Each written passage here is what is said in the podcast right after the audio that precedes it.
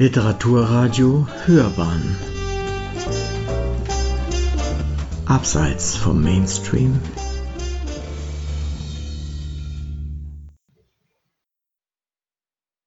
In der Reihe Literarische Abenteuer hören Sie eine Rezension von Sandra Falke zum Roman Die Erfindung des Ungehorsams.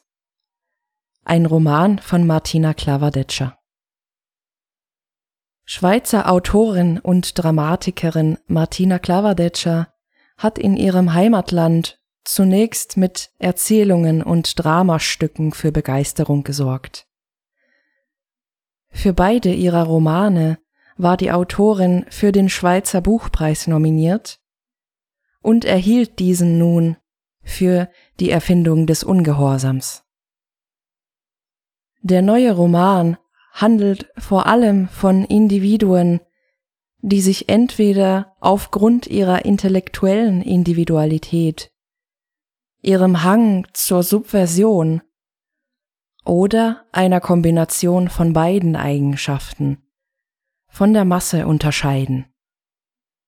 Diese Individuen sind nicht immer Menschen. Die Handlung steigt bei Iris ein, einer sich auffallend mechanisch und emotional verschlossen verhaltenden, analytischen jungen Frau, die in Manhattan wohnt und zu Abendgesellschaften gerne auf einer geradezu algorithmischen Logik basierende Geschichten erzählt. In ihrer gewagtesten Erzählung schildert Iris das Leben ihrer sogenannten Halbschwester Ling, die in einer Sexpuppenfabrik im Südosten Chinas arbeitet. Wiederum aus dieser zweiten Erzählebene schöpfend wird eine weitere Protagonistin Ada vorgestellt die in einer vollständig anderen Zeit und Realität existiert.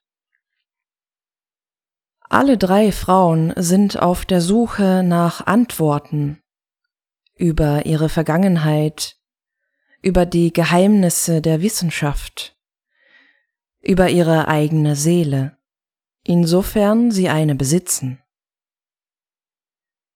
Bereits zum Einstieg beeindruckt die Kombination von stilistischer und visueller Gestaltung im Text. Fast der gesamte Roman wurde als Prosagedicht mit Zeilenbrüchen geschrieben.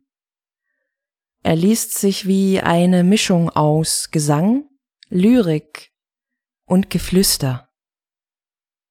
Inhaltlich wohnen der Erzählwelt wunderbar kakophonische Diskrepanzen inne. Die Erzählerinnenstimmen scheinen in diversen Momenten einen geradezu tröstenden Grundton anzunehmen. An anderen Stellen bahnt sich fortlaufend Unmut an. Die Protagonistinnen sind sanftmütig, transparent, reflexiv, teils gar unterwürfig. Dennoch wohnt allen dreien eine Andersartigkeit inne, die abschreckend wirkt. Dass zumindest eine der Protagonistinnen tatsächlich eine Frau aus Fleisch und Blut ist, steht außer Zweifel. Die anderen jedoch der Lesestrom dieses Romans ist so still und sanft, wie der Stil der Autorin.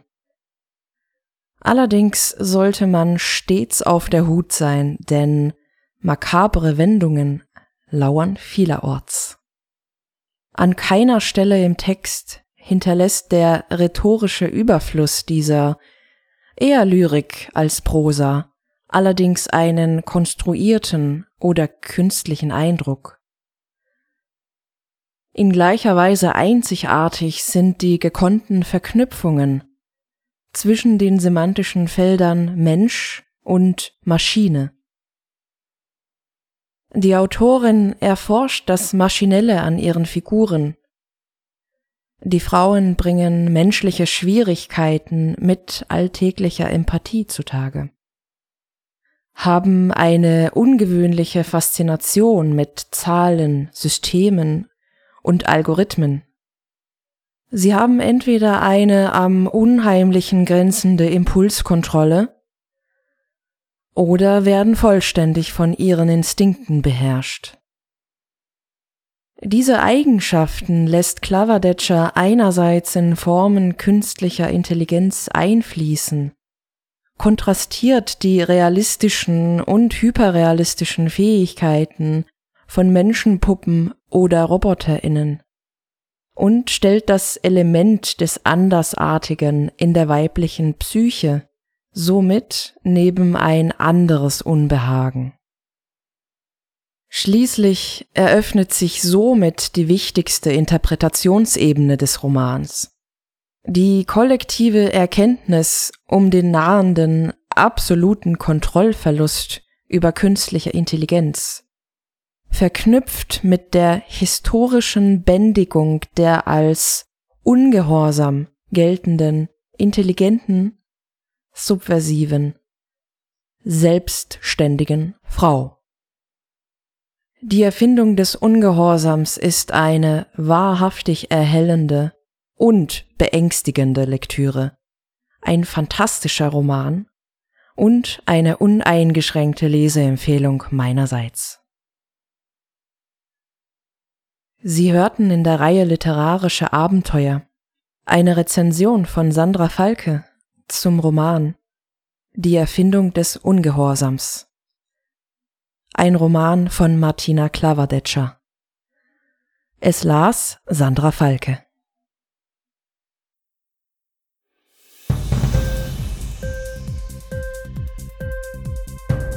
Dir die Sendung gefallen?